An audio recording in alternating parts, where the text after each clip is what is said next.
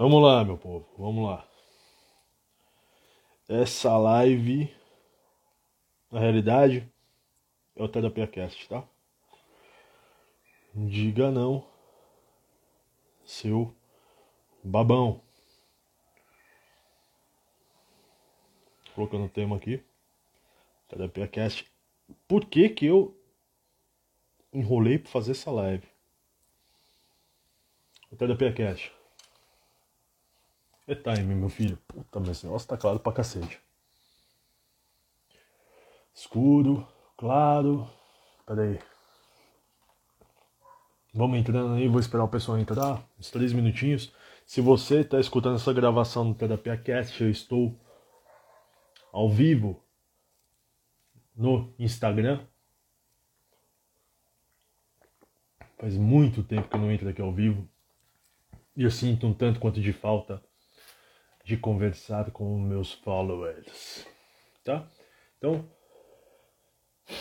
esse é um tema muito importante. Diga não, seu babão, porque muitas pessoas não conseguem dizer não e a importância de você aprender a dizer não, tá? Vai preparando teu café, tua poltrona, né? Não sei porque eu tô com fone aqui, é para captar melhor a voz. Vai preparando aí, né? O teu ouvido, porque eu vou vir descendo a lenha. Olha só que grosso, sim. Para mim a grossura você usa KY. Então, ai que grosso duas vezes. Pô, tô parecendo Chapolin que Santana aqui. Mas é porque meu, é importantíssimo aprender a dizer não. Eu te garanto, 90% dos problemas que eu vejo na clínica é pela dificuldade em dizer não. Tá? Então vamos aguardar a rapaziada. Ai, cadê? Ali.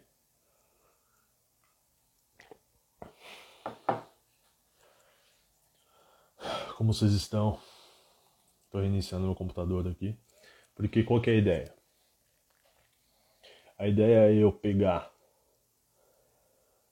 esses vídeos e jogar no YouTube. Tá? Então a gente não vai ficar não sei quando, porque eu tô tentando mexer no YouTube, só que tá travando, travando, travando, travando. Então eu coloquei para atualizar meu computador. Vamos começar, vai. Só pegar uma caneta aqui. Eu gosto de estar com uma caneta na mão porque eu faço algumas anotações. Né? Papel, papel. Vai ser, né? Pô, fala aí, cara. Fala comigo aí. Morou? Então vamos lá. 90% dos problemas. Tô chutando essa estatística, tá? Fala, Tiagão. Meu velho, você conseguiu entrar duas fotos diferentes, hein? Você fez a proeza. Hum. Deixa eu mandar essa live aqui para umas pessoas. Cara, faz muito tempo que eu não entro em live, velho. Perdi a mão. Pera aí. Não dá pra ninguém não. Se lasque. Vai ficar salvo mesmo? Tá me escutando bem aí, Tiagão? Valeu, meu velho. Faz duas semanas que eu não gravo nada. Esse episódio vai pro Terapia Cast. Tá? Então, cara, se tiver me escutando gravado aí, passa pra frente. Então, diga não, sou babão. Por que, que eu tô falando isso, né? 90% dos problemas da clínica, dos pacientes que recorrem a mim, é por dificuldade de se posicionar. Dizer não é se posicionar. E só se posiciona quem tem presença. Tá? Quem tem presença e quem escolhe. Eu estava conversando com uma paciente minha agora há pouco e eu falei assim para ela: Me diga a tua vontade, que eu te direi para onde o seu espírito aponta. Tá? Me diga a sua vontade, que eu te direi para onde o seu espírito aponta. Qual que é a correlação de vontade com dizer não? Vontade é uma movimentação que sai do espírito, entra na alma e atua no corpo. Dizer não é a simples verbalização da percepção de uma limitação. Esse é o primeiro ponto. Eu me entupi agora de castanha e eu estou realmente com dificuldades em lidar com uma salivação desgraçada que a castanha dá na minha boca, cara. Coisa horrível, coisa ruim. Então, às vezes, por exemplo, vamos, vamos para a vida prática aqui, né? Você tem aquela amizade. Você tem aquela amizade que é uma bosta. Aquela amizade ruim, aquela amizade xoxa, né? Aquela amizade que só tem uma mão, né? A necessidade do outro, do seu amigo, da sua amiga, né? Não da sua amiga, tá? Que aqui a gente não usa pronome neutro, porque pronome neutro não existe, olha só. Vai dar treta, não tô nem aí. Então, quando você tem aquela amizade que só tem uma via, né? e grande parte das amizades, elas costumam se constituir, fala tia bem-vinda, neste sentido, né? quando você usa o meio, um outro como meio, né? como fim, você consequentemente tem dificuldade de colocar o não. Tá? Então, presta atenção. Como que a gente vai perceber se sua amizade é uma nhaca? Né? Simplesmente percebendo se você tem dificuldade de colocar o não. Olha só, esse, esse hack, igual os coachings, é igual o Tiagão usa, né? Esse atalho.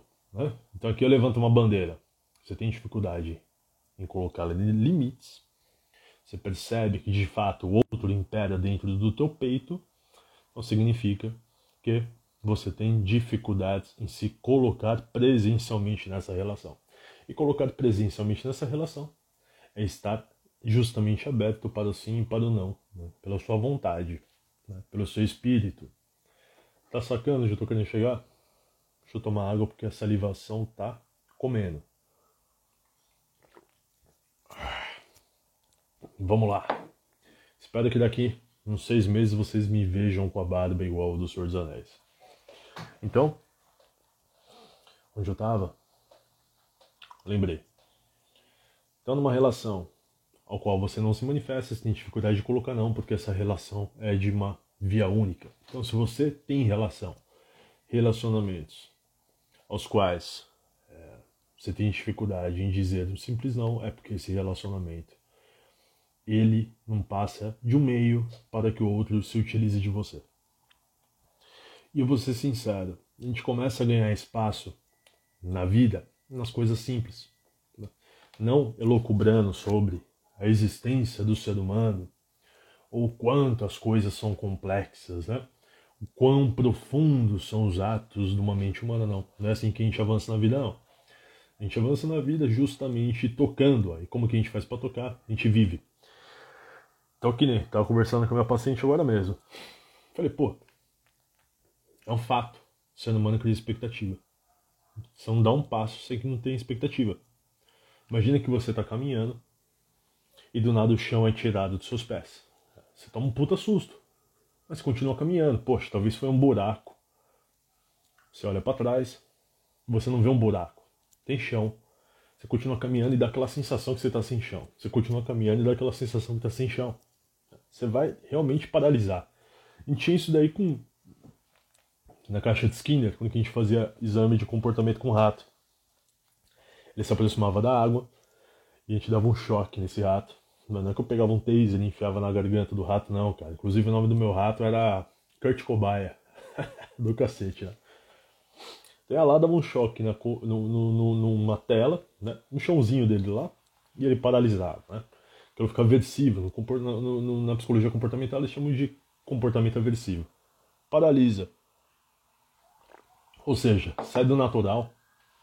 Natural é que o chão esteja lá. E o natural é que você não tome choque sempre que você levar a água à boca. Só que o que acontece?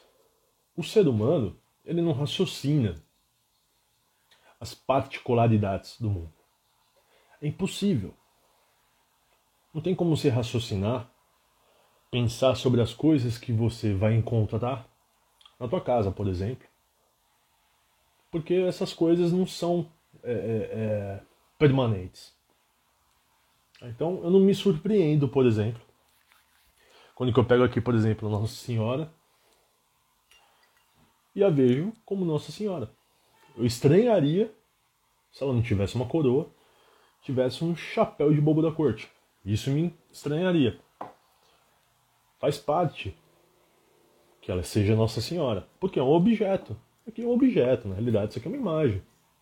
Né? Uma imagem. Eu não crio expectativas sobre meu cachimbo. Não seria loucura eu todo dia ficar ansioso de encontrá-lo para ver se ele está com algum desenho novo na sua estrutura? É bizarro, por quê? Porque é um objeto. Eu já olhei esse objeto trocentas vezes e eu não tenho mais encanto. Né? Aquilo não evoca mais a minha alma. Evoca a minha necessidade. Olha a distinção que eu estou fazendo aqui. Tá? Então nós temos a alma, nós temos corpo. O corpo, ele sente o quê? Necessidade. A alma não sente necessidade? Sente necessidade. Mas é numa dimensão acima. Tá? Então o objeto, ele não me surpreende. Porque o objeto não é algo definido. Então, se eu tô aqui, cara, se eu tô aqui pensando o que, que minha mãe tá fazendo na cozinha, por mais que eu a veja todos os dias, este horário, neste horário, na cozinha, se eu estou aqui, eu loucubrando que raios que ela está fazendo na cozinha, posso pensar a roupa que ela está, posso pensar que comida que ela está fazendo, e ela nem sempre cria comida. Repete, né? Ninguém é chefe de cozinha aqui tá? Ela não ganha para fazer prato comida para nós. Posso fazer um esforço mental gigantesco e quando eu sair desse quarto, pode ter certeza que eu serei pegar, pego de surpresa. Pegado é do? Serei pego de surpresa. Por quê? Porque ela não estará da maneira que eu imaginei, por mais que eu a veja todos os dias por mais que eu a veja todos os dias. E eu estava conversando com minha paciente. Falei, pô, que raios? Por que, que a gente se surpreende tanto? E fica puto porque se surpreende. Porque é natural que eu espere que minha mãe esteja com um corte de cabelo igual. São anos assim. É natural que ao chegar à cozinha eu não perceba, eu não, eu não verifique que minha mãe ela fez, sei lá, paeja porque ela nunca fez.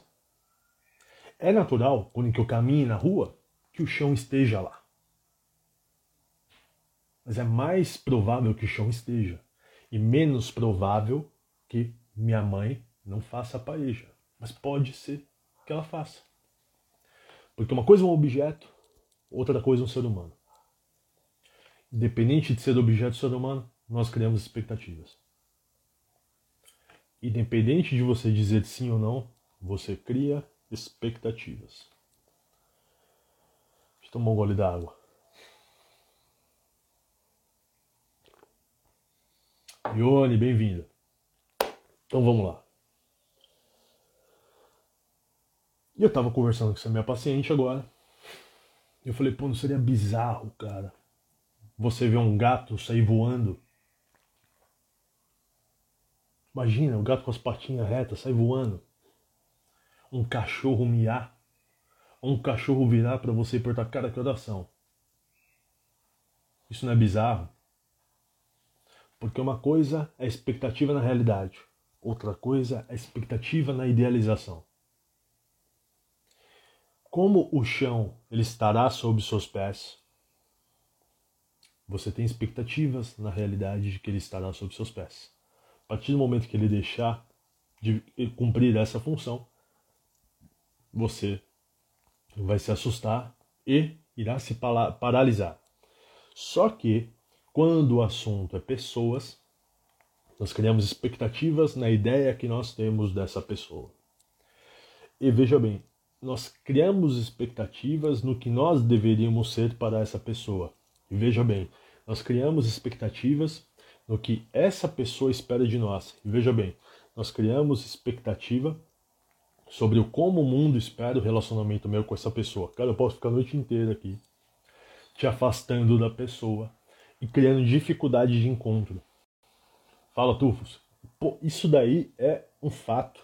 É um fato, cara. Então, assim, como que você vai começar a dizer não ou dizer sim se você tem um afastamento gigantesco do contato com outra pessoa? Você não sabe o que você quer, meu filho. Porque você não está naquela relação para querer. Na realidade, um dia você quer uma coisa, no outro dia você quer outra coisa. E no final das contas, eu tiro uma média disso e chamo personalidade. Isso aqui é tudo ideia da ideia da ideia da ideia da ideia da ideia. Então nós conhecemos a vida vivendo para fora. Por isso que eu falei, conversando com a minha paciente, falei, pô, dependente do que acontece, você vai ter que viver, né? E vivendo você vai percebendo suas limitações. Só que tem um treino que eu faço na clínica, que é o seguinte: se sua vida ela tá difícil do jeito que está, vamos viver a vida real. Então como que a gente faz? Vamos começar a alterar algumas coisas na sua vida real, coisas possíveis, e no contato dessas dificuldades, quando se altera algo, você percebe algumas limitações. Então você tem dificuldade, por exemplo, em caminhar, fazer atividade física. E você começa a caminhar e fazer atividade física.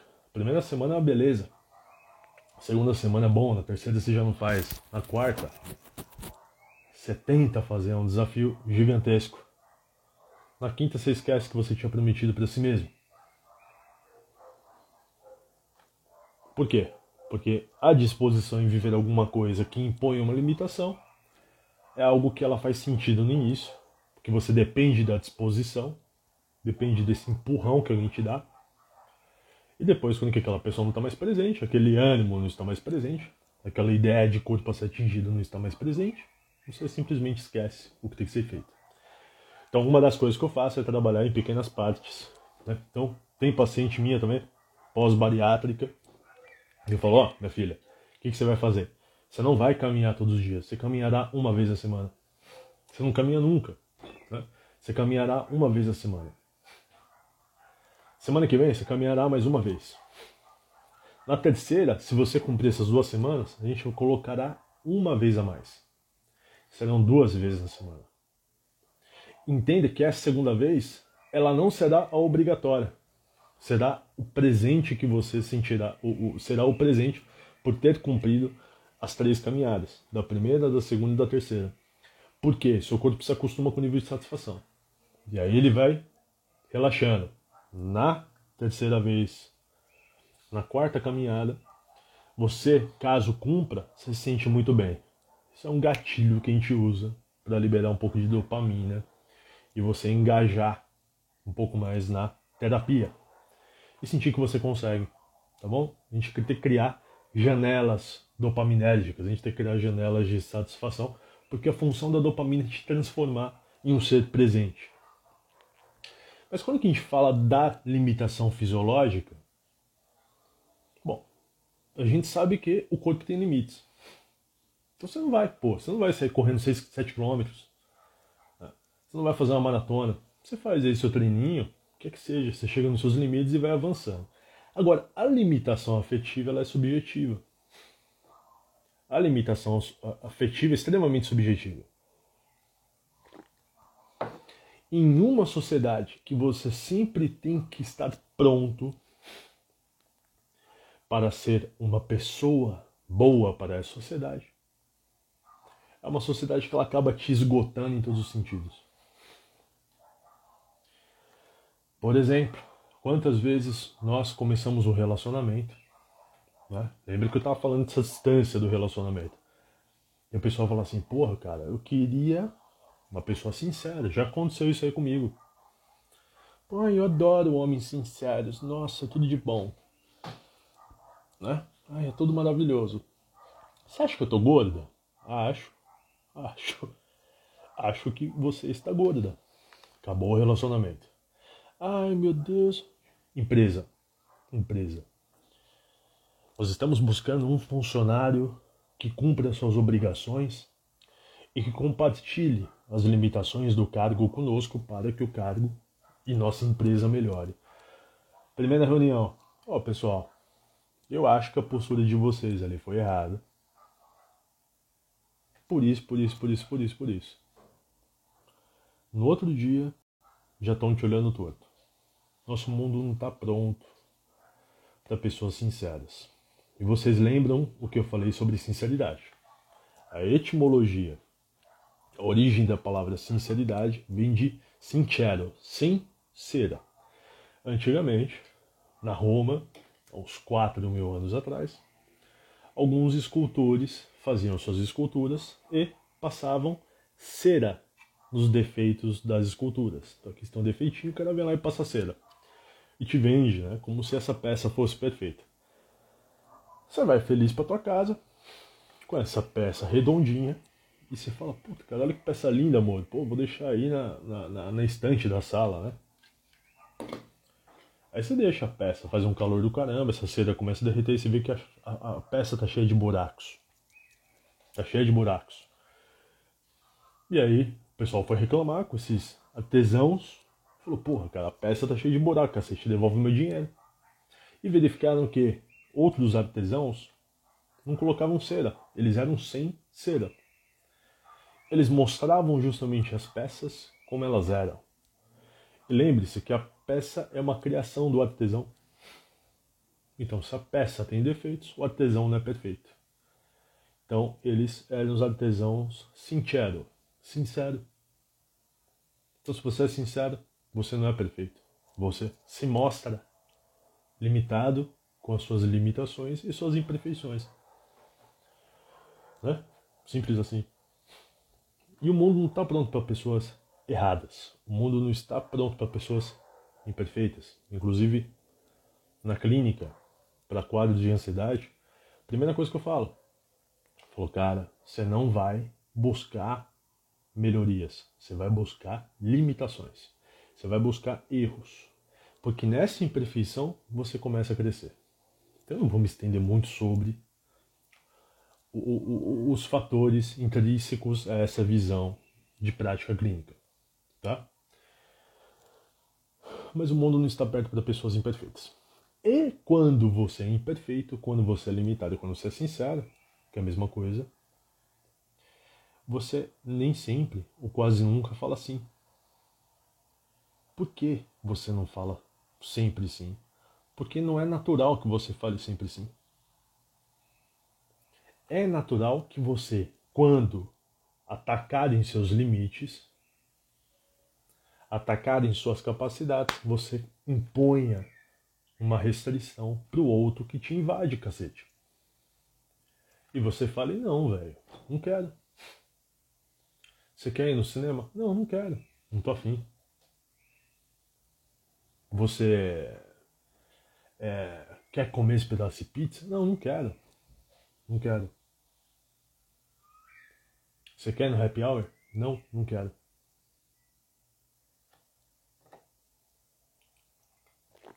que, que você quer? Não sei, só sei que eu não quero. Então, ser sincero, eu estou fazendo uma correlação entre sinceridade, limite e capacidade de dizer não. Porque quando você diz não, é quando o seu limite foi tocado, porque você de fato assume que é imperfeito, ou seja, sincero.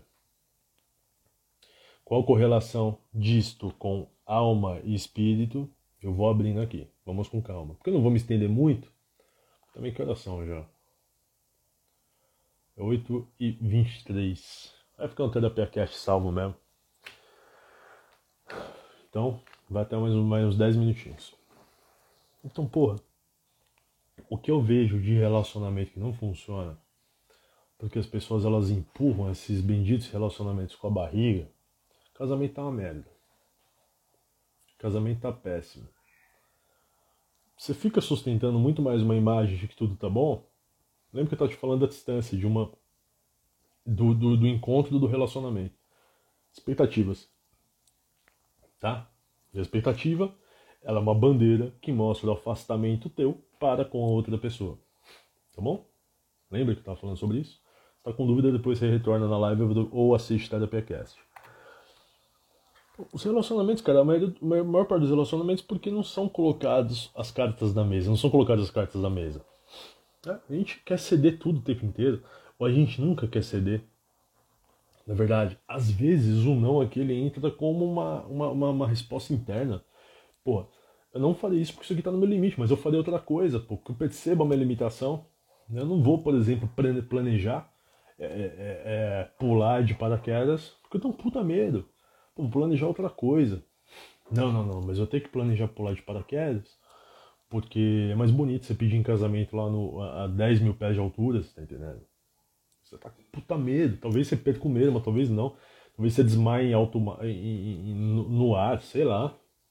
Entende? Você tem que saber tua limitação, pô. Você tem que viver para perceber tua limitação.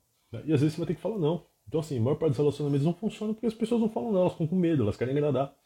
O tempo inteiro. E outra, pior coisa, elas querem, elas não querem perder o outro sujeito, né? Às vezes é para perder mesmo. Amizade, por exemplo, quantas milhares de amizades, né? Elas continuam extremamente angustiantes, pô. Você faz um monte de coisa que você não quer, você vai pra balada quando você não quer, você toma cachaça quando você não quer, por quê? Porque é legal, pô. Você tem que ficar fazer parte do grupo, né? Você tem que ser o legalzão lá, que faz tudo que os caras querem, né? Dá, dá pra entender? Homens aí, por exemplo, você vejo muitos homens, homens hoje estão frouxos pra caramba, os caras estão totalmente frouxos. O cara não sabe colocar limite na relação. Né? Às vezes o cara não quer ir pra, pra balada, sei lá. Não, ele fala, é, eu vou, eu vou porque eu tô com medo de tomar um galho. Então o cara é frouxo, pô falar não e ficar contente com a tua, com a tua resolução. Aguentar o peso das consequências, entendeu? Então, diga não, seu babão, é o seguinte, pô, porque quando é que você não consegue falar não, qualquer instância que seja, você está assumindo que você é incapacitado, que você é castrado, como o Freud falava. Né? Você já perdeu aí eu tô falo. Né? Você não consegue escolher por si.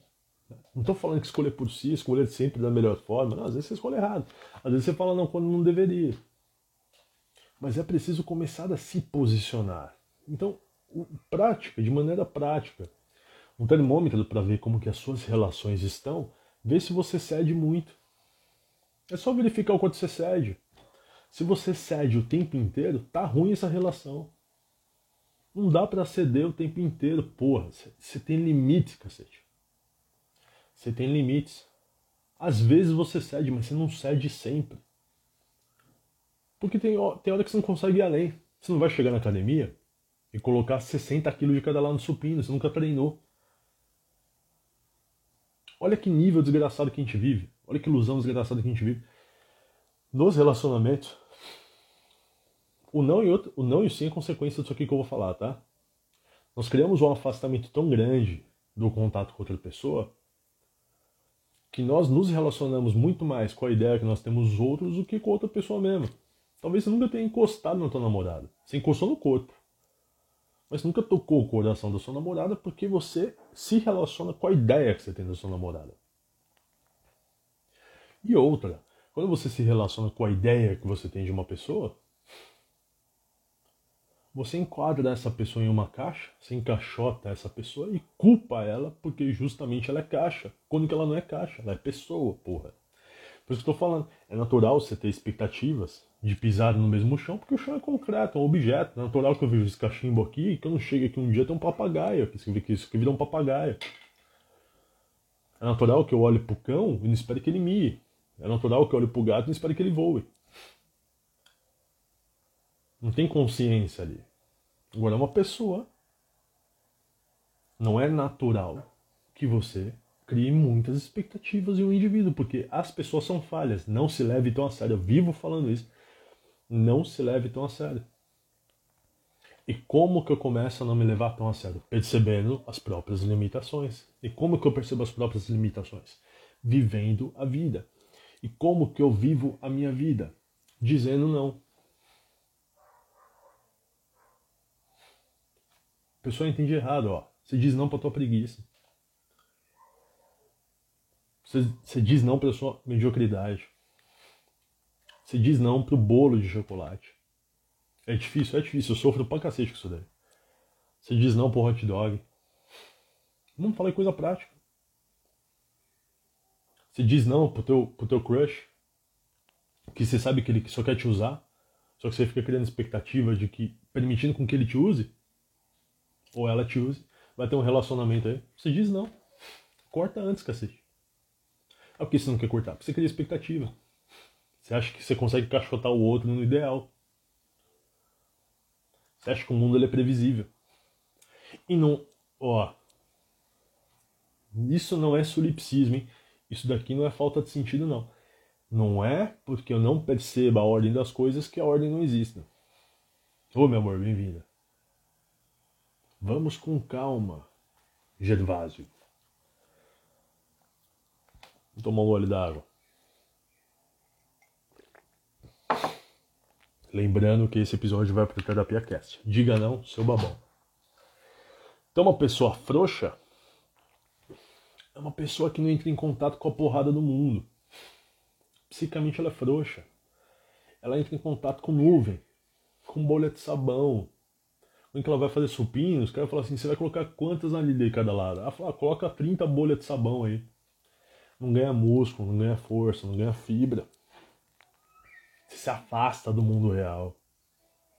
E aí, neste mundo imaginário, lógico que você é um ser que não erra, que você não é arrogante, que você sempre está certo ou certa. Que você fala assim porque você tem benevolência. Esse é outro lado ruim também, o narcisista, quando não fala não. narcisista não costuma falar não. Ele costuma falar sim, porque ele é muito bom para negar alguma coisa. narcisista é embaçado. É funk, cara. Então verifique Lembra que eu falei no início dessa aula. Isso aqui que eu estou dando para você é uma aula. Ó, me diga qual a sua vontade que eu te direis para onde o seu espírito aponta. Me diga qual é a sua vontade eu te direis para onde o seu espírito aponta.